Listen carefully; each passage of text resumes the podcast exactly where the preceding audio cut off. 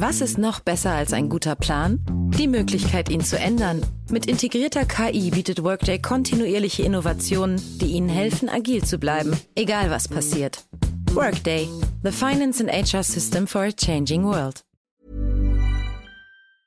Unsere Welt ist auf dem Weg in das Zeitalter der künstlichen Intelligenz. In atemberaubender Geschwindigkeit verändert sich beinahe alles. Besonders in der Geschäftswelt ist die ungeheure Dynamik des Wandels spürbar. Die Unternehmen und die Menschen darin sehen sich vor vielen Unsicherheiten und Herausforderungen. Der Aufstieg der künstlichen Intelligenz bedeutet neuen Wettbewerb, eine Flut von Daten, aber auch sich verändernde Fähigkeiten und die sich daraus ergebende Notwendigkeit von Veränderungen in den Skills von Mitarbeitenden und der Leistungsfähigkeit der Unternehmen.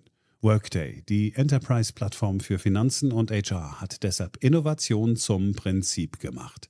Viele BTO-Hörer erleben den Wandel aus nächster Nähe. Ihre Unternehmen sehen sich einem Ansturm von Veränderungen ausgesetzt, suchen nach Mitteln, um sich aus der Beschleunigungslücke zu befreien und haben Schwierigkeiten, Schritt zu halten. Oft sind die Lösungen kurzfristig und bruchstückhaft.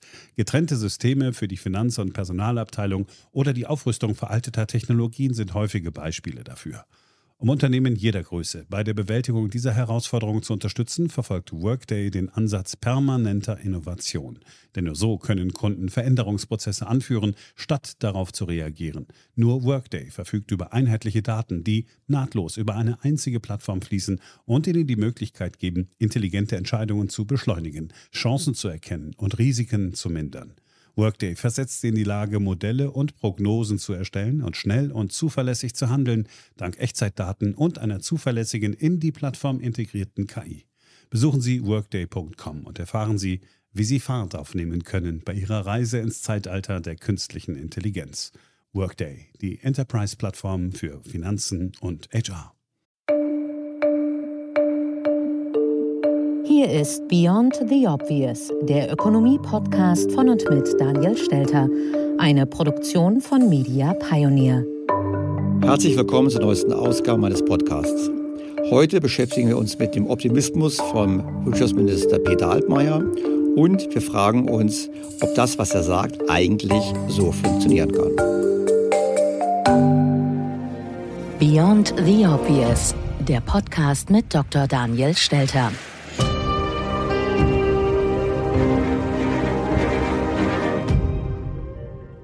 Außerdem schauen wir auf seinen Optimismus bezüglich der schwarzen Null. Er möchte rasch zurückkehren und da sind doch einige Fragezeichen angebracht. Beginnen wir mit der aktuellsten Wirtschaftsprognose für Deutschland und den wichtigsten Zahlen. Laut Bundeswirtschaftsminister Altmaier 6,3 Prozent Minus beim Bruttoinlandsprodukt, 7,4 Prozent Minus beim privaten Konsum, 11,6 Prozent Minus beim Export, 5 Prozent Minus bei Anlageinvestitionen 15 Prozent Minus bei den konjunkturabhängigen Ausrüstungsinvestitionen und hinzu kommen mindestens drei Millionen Menschen in Kurzarbeit. Für bis zu 10 Millionen Angestellte ist Kurzarbeit angemeldet. Jede dieser Zahlen ist beängstigend, schon für Laien. Was aber sagt der Ökonom? Das ist etwas, was einem Angst machen sollte. Natürlich muss man als Ökonom nüchtern darauf blicken und sagen, gut, wir haben diesen Einbruch, was können wir tun? Es macht mir deshalb besondere Angst, weil die sozialen Auswirkungen, die gesellschaftlichen Auswirkungen enorm sein werden. Nicht unbedingt so sehr bei uns in Ländern mit einem ausgebauten Sozialsystem. Wir sehen es in den USA, dass dort die Situation eine ganz andere ist. Das trifft die Bevölkerung, gerade die ärmere Bevölkerung, ganz massiv, was dort passiert. Aber mittelfristig wissen wir auch, das Ganze führt zu einer Deglobalisierung. Das ist ganz klar absehbar. Und damit wird eigentlich das, was in den letzten Jahren und Jahrzehnten gewonnen wurde, nämlich der Rückgang der weltweiten Armut, nachhaltig gefährdet. Wenn wir aufhören, in Asien einzukaufen und von dort zu importieren, dann hat das entsprechende Wirkungen und dann werden viele Menschen in den kommenden Jahren deutlich ärmer sein, als sie in der Vergangenheit gewesen sind. Und das macht mir Sorge. Wenn man die Zahlen anschaut, dann hat man eigentlich im Brennglas das, was gerade passiert. Die Weltwirtschaft steht vor einer neuen großen Depression. Es wird versucht, diese zu verhindern mit allen möglichen Maßnahmen der Notenbanken und der Staaten. Nur die Zahlen sind erschütternd und wir haben es mit einem ganz tiefen Einbruch zu tun.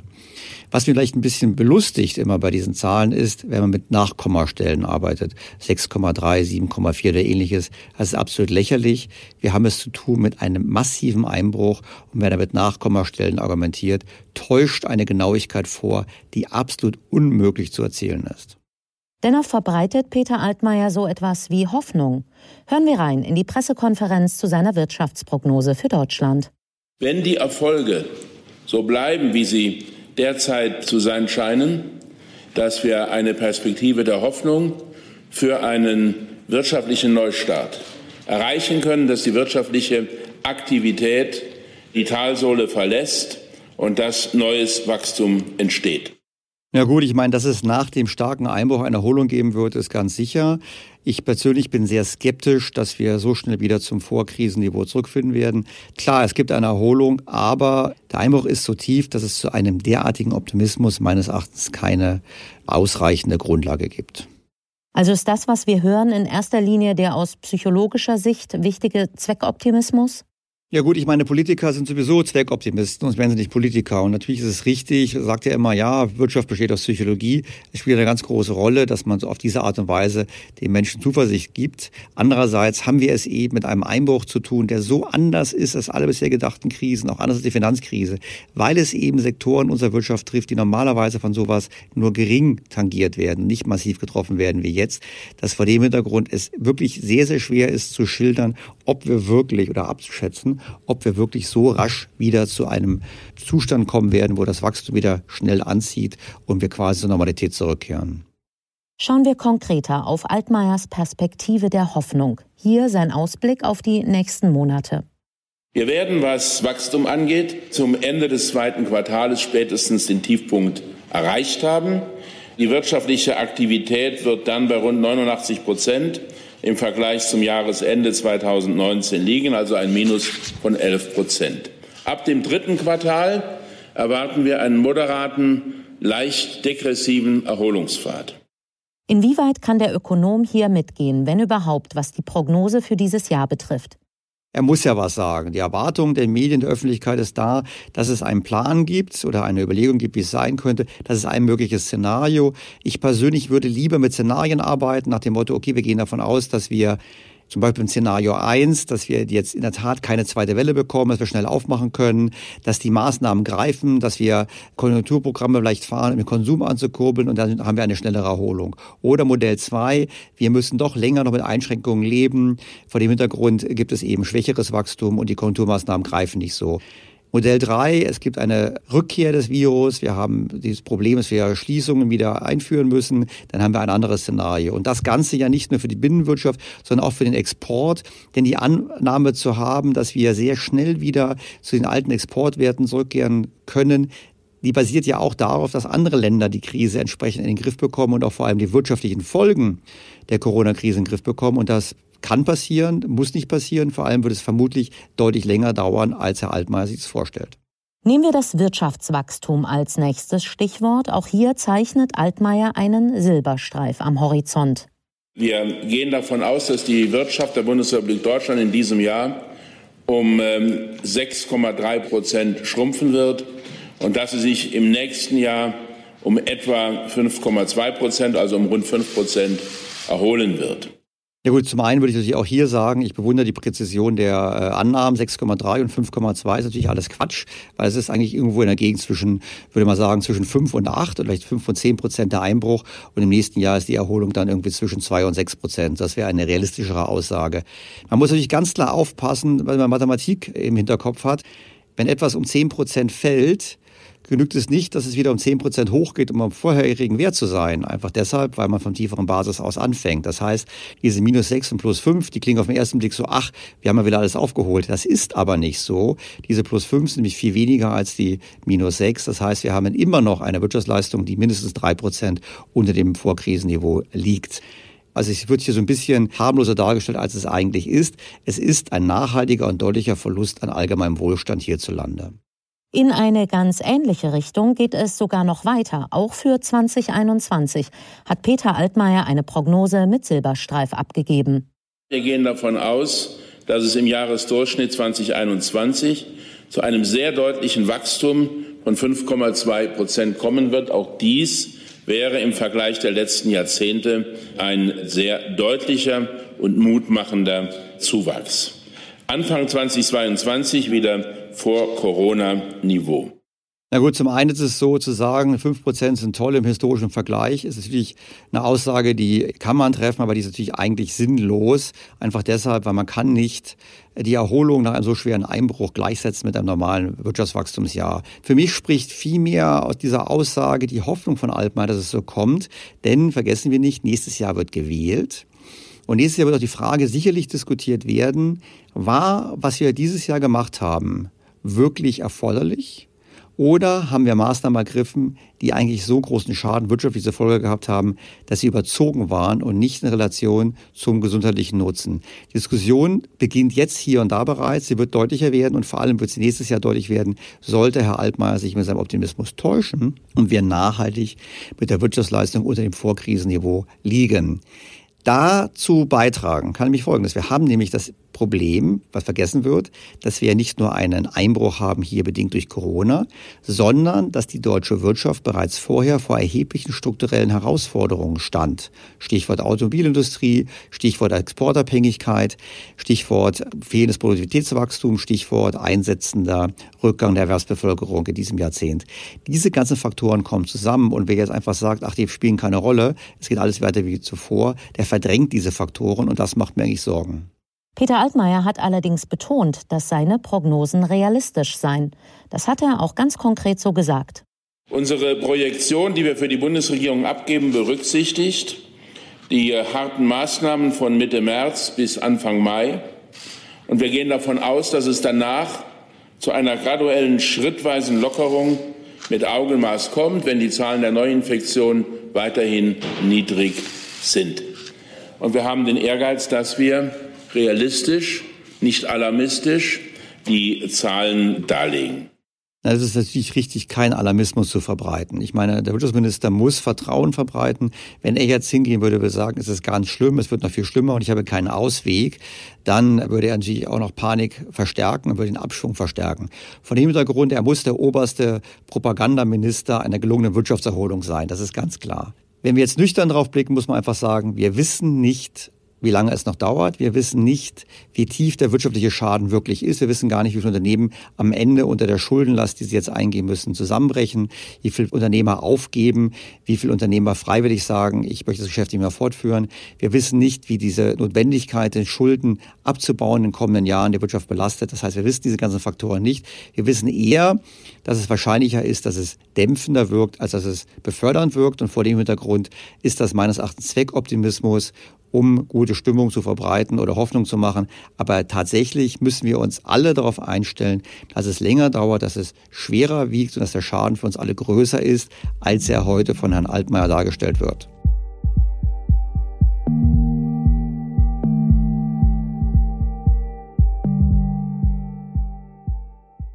Noch ein gesonderter Punkt, die Exporte, bislang ja essentiell für die deutsche Wirtschaft. Dazu zunächst noch einmal Peter Altmaier. Die Wirtschaft in Deutschland ist gleichzeitig einem massiven Auslands- und einem massiven Inlandsschock ausgesetzt. Beide Schocks betreffen sowohl die Nachfrage als auch das Angebot. Wir gehen davon aus, dass es im Jahre 2020 einen Exportrückgang geben wird von rund 11 Prozent. Also die Abhängigkeit der deutschen Wirtschaft vom Export ist ja bekannt. Die müssten wir auch dringend reduzieren, indem wir auch im Inland mehr investieren. Das haben wir ja bereits in früheren Podcasts ausführlich besprochen. Wir wirtschaften wie die Eichhörnchen, das war der Titel des damaligen Podcasts. Wenn ich jetzt die Sache von Herrn Altmaier genauer anschaue, muss man sich fragen, okay, wir haben eine exportabhängige Wirtschaft. Was exportieren wir überwiegend? Wir exportieren überwiegend Maschinenanlagen, Kraftfahrzeuge. Wie wird denn die Investitionskonjunktur in anderen Regionen sein, werden jetzt große Investitionen getätigt werden. Da bin ich skeptisch. Auch in anderen Regionen müssen Unternehmen den wirtschaftlichen Schaden der Bekämpfung des Coronavirus tragen. Das heißt, die Investitionen werden eher zurückhaltend sein. Darüber hinaus ist die Verschuldung auch dort stark gestiegen. Also die Finanzkraft ist nicht da. Und dann ist es sicherlich nicht die Situation, wo man neue Maschinenanlagen kauft, aber auch nicht Kraftfahrzeuge anschafft. Und wir haben es ja gesehen, ich meine, in China ist in der Spitze der Absatz an Automobilen um 90 Prozent eingebrochen, hat es bis heute nicht erholt.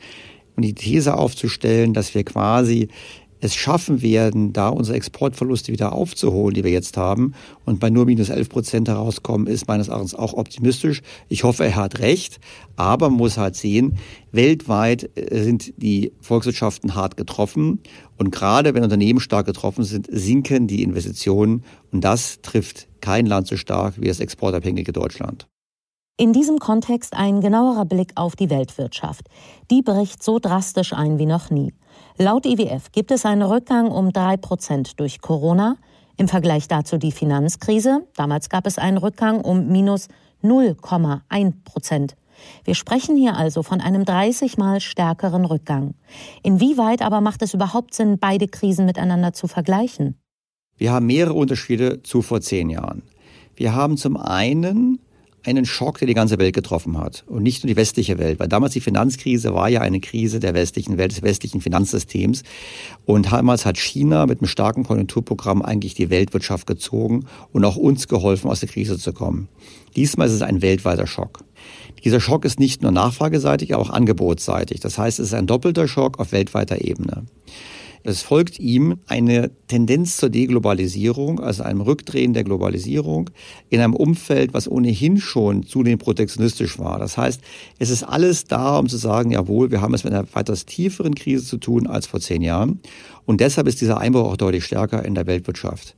Und deshalb ist es auch ein Fehler, oder zumindest eine sehr optimistische Annahme, davon auszugehen, dass die deutschen Exporte am Ende nur bei minus 11 Prozent landen werden.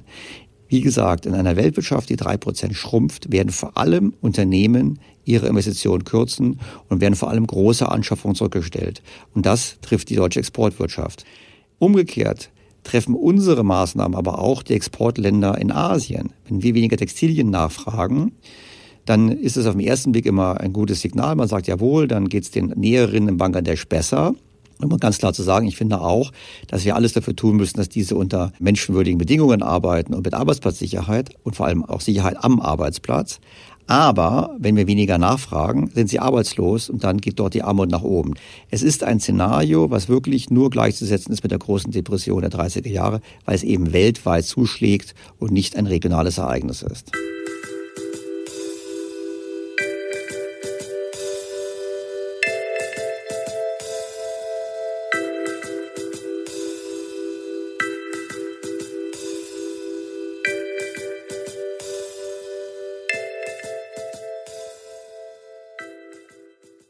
Zurück nach Deutschland. Neben den Aussichten auf die kommenden Monate ist Altmaier auch auf die bisherigen Hilfsmaßnahmen für die deutsche Wirtschaft eingegangen.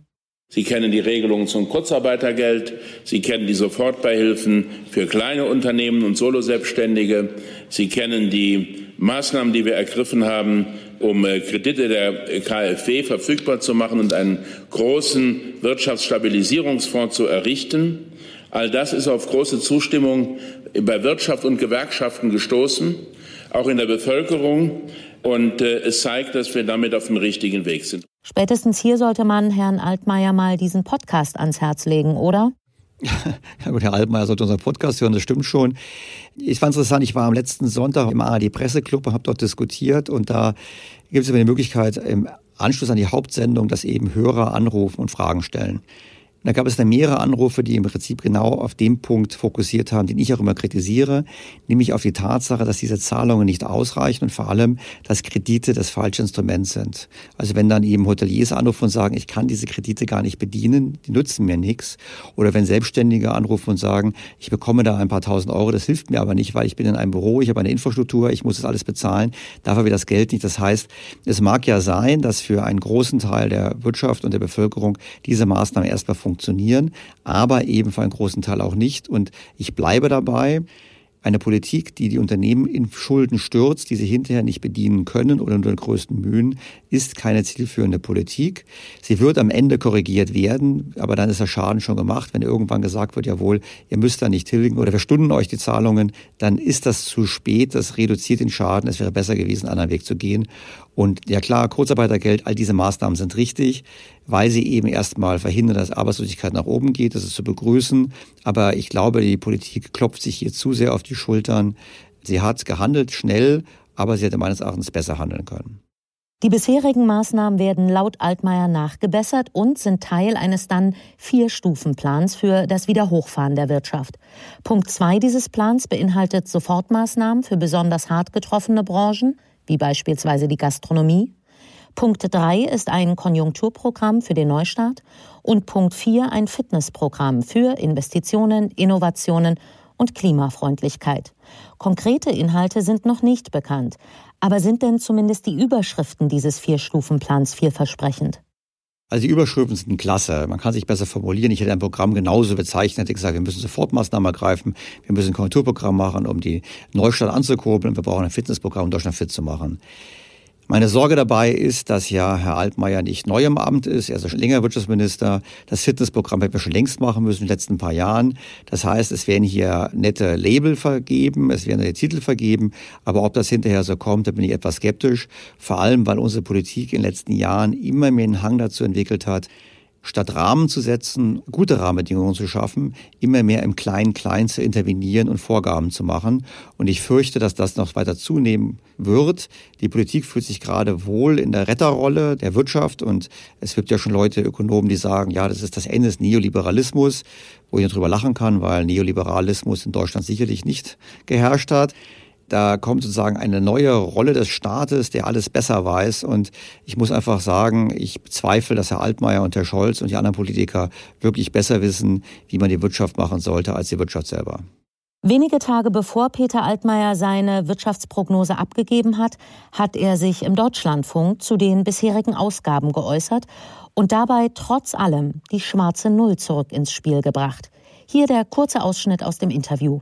Wir haben uns immer vorgenommen, dass wir die solide Finanzpolitik nicht in Frage stellen. Das heißt, wir müssen von der Verschuldung auch wieder zurückkehren zu ausgeglichenen Haushalten. Aber Sie verstoßen ähm, gegen die Regeln. Sie gehen auf 75 Prozent der Staatsverschuldung.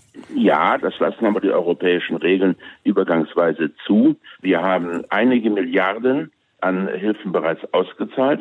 Aber das ist alles einkalkuliert in diesen 75 Prozent, von denen Sie gesprochen haben. Und die wollen wir auch wieder zurückführen auf unter 60, dort wo die Staatsverschuldung hingehört. Fangen wir erstmal damit an. Ich persönlich glaube nicht, dass die Staatsverschuldung bei 75 Prozent bleiben wird. Ich würde sagen, am Ende der Krise blicken wir eher auf 90 Prozent vom BEP, weil die Wirtschaftsleistung sinkt und die Staatseinnahmen werden deutlich sinken und die Staatsausgaben gehen deutlich nach oben.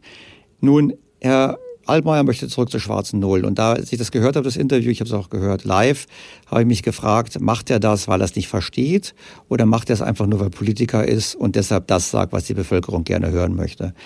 Geben wir ihm mal Credit und sagen, es ist der zweite Punkt. Also er hat im Prinzip das gemacht, was Politiker machen, er hat ein Märchen erzählt.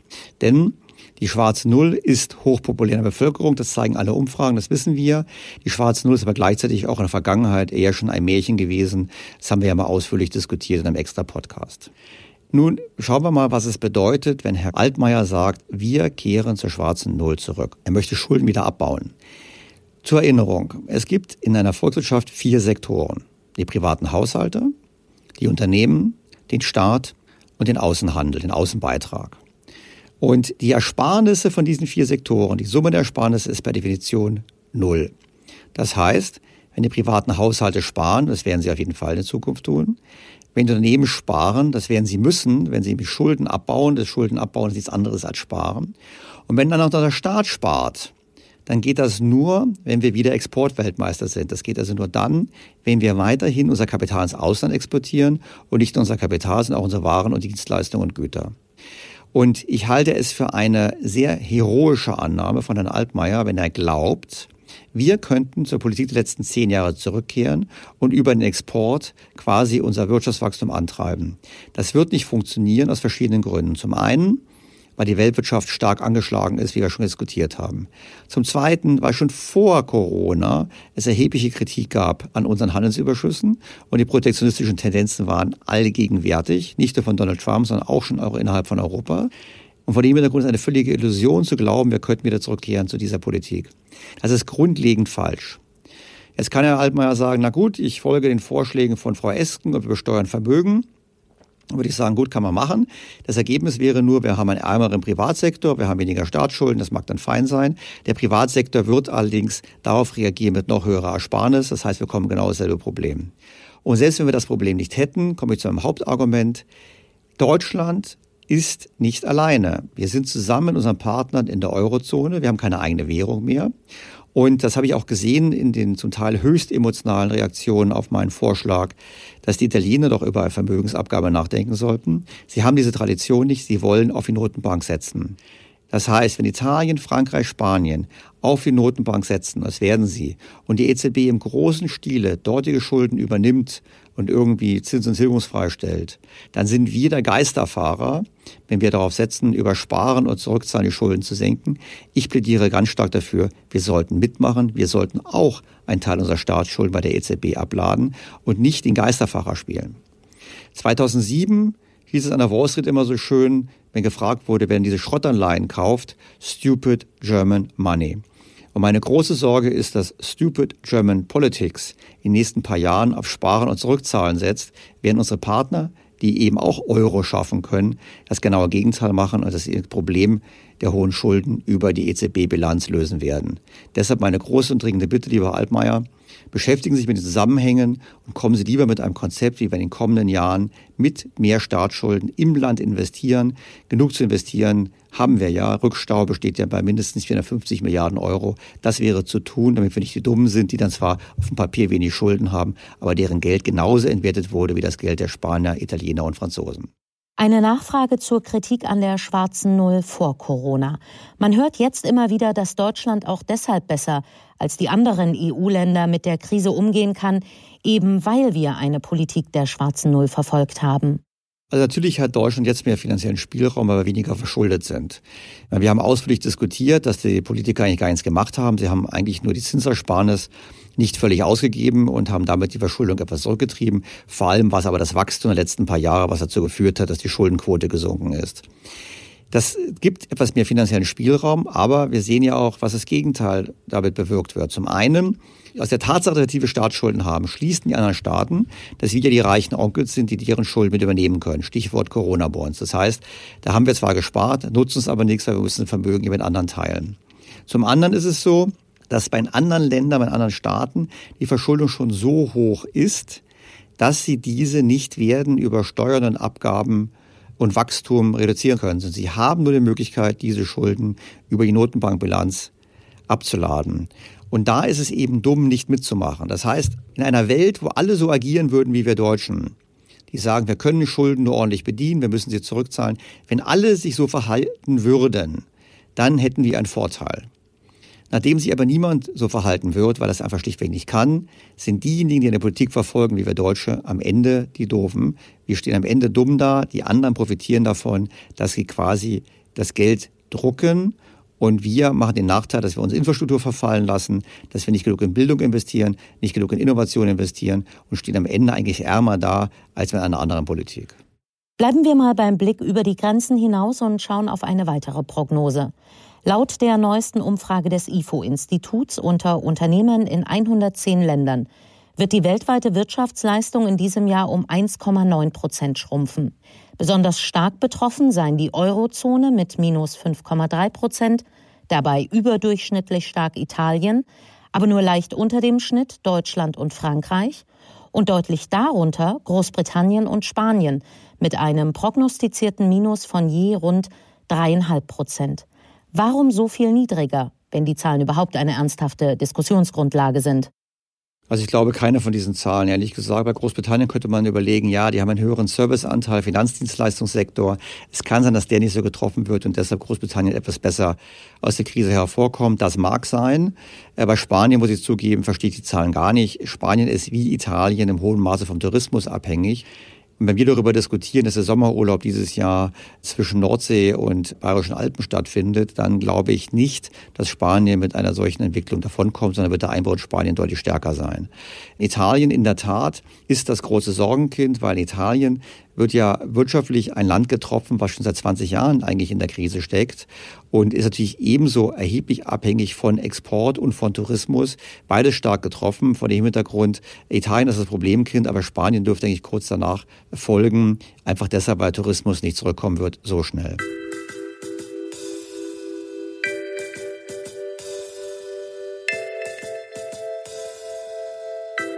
Was nun ist das Fazit der heutigen Ausgabe? Wie optimistisch dürfen wir in Deutschland auf die Wirtschaft unseres Landes schauen? Wir erinnern uns, Bundeswirtschaftsminister Peter Altmaier sieht schon jetzt den Silberstreifen. Also ich bin zuversichtlich, dass wir aus der Krise rauskommen. Ich bin hingegen pessimistisch bezüglich der Zeit, die wir brauchen werden, das Vorkrisenniveau wieder zu erreichen.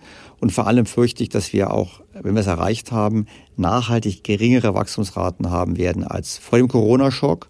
Und das ist deshalb schlecht, das gilt nicht nur für Deutschland, sondern auch für ganz Europa, das ist deshalb schlecht, weil die Wachstumsraten vorher schon so gering gewesen sind. Das heißt, wir kommen in eine Phase eher eines wirklichen japanischen Szenarios für Europa und für Deutschland. Das ist sehr unangenehm, weil wir werden es zu tun bekommen mit einem nicht mehr wachsenden Kuchen bei Verteilungsfragen. Das heißt, die Verteilungskonflikte werden stärker werden. Und wir werden auch in der Eurozone und in Europa zunehmende Konflikte haben um das Geld. Und das macht mir wirklich Sorgen, weil ich glaube, dass die Politik hier noch nicht erkannt hat, dass eben die Antwort, so unpopulär es auch sein mag, eben darin liegt, Schulden zu monetarisieren über die EZB-Bilanz. Desto länger Deutschland sich dem verweigert, desto tiefer wird die Krise sein und auch vor allem die Anpassungskrise sein in unseren Partnerländern und desto größer das Risiko für die EU und für die Eurozone. Und an dieser Stelle sei neuer passender Lesestoff empfohlen. Coronomics nach dem Corona-Schock Neustart aus der Krise. Daniel Stelter liefert mit diesem Buch Zement aus Ökonomenhand für das Zukunftsfundament der Wirtschaft. Es würde auch Politikern zu entscheidenden Erkenntnisgewinnen helfen, ist aber mehr als das. Also das Buch hat natürlich das Ziel, möglichst breite Schichten der Bevölkerung zu erreichen und klarzumachen, dass wir in einer neuen Welt sind. Diese neue Welt ist vordergründig ausgelöst worden durch das Virus, aber im Prinzip ist es eigentlich nur die konsequente Fortsetzung oder Beschleunigung der Trends, die wir vorher schon hatten, nämlich zu hoher Schulden, ungenügenden Wachstums, zunehmender Dysfunktionalitäten in Europa und in der Eurozone. Das alles ist jetzt beschleunigt worden, ist wie ein Brennglas durch diese Corona-Krise und braucht eine Antwort.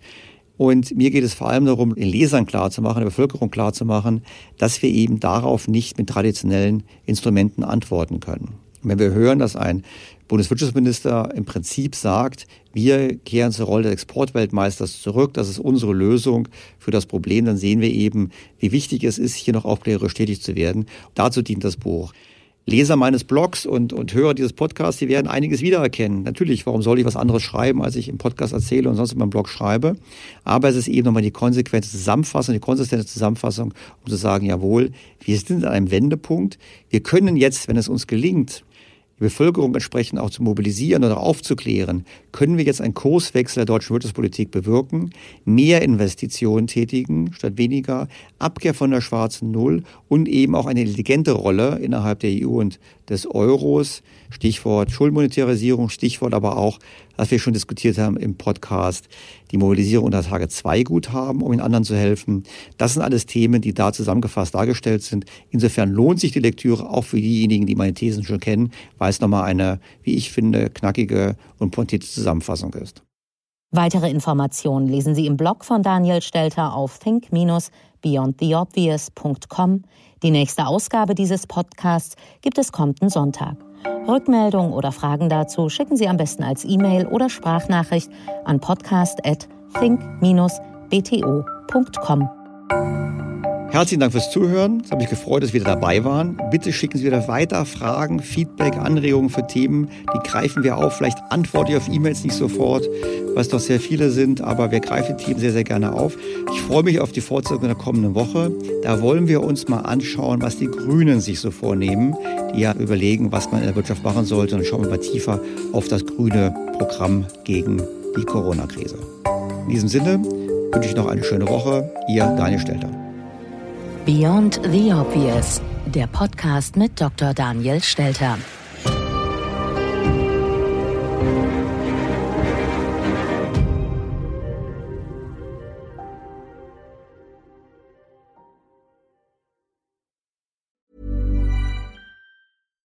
Was ist noch besser als ein guter Plan? Die Möglichkeit, ihn zu ändern. Mit integrierter KI bietet Workday kontinuierliche Innovationen, die Ihnen helfen, agil zu bleiben, egal was passiert. Workday, the finance and HR system for a changing world.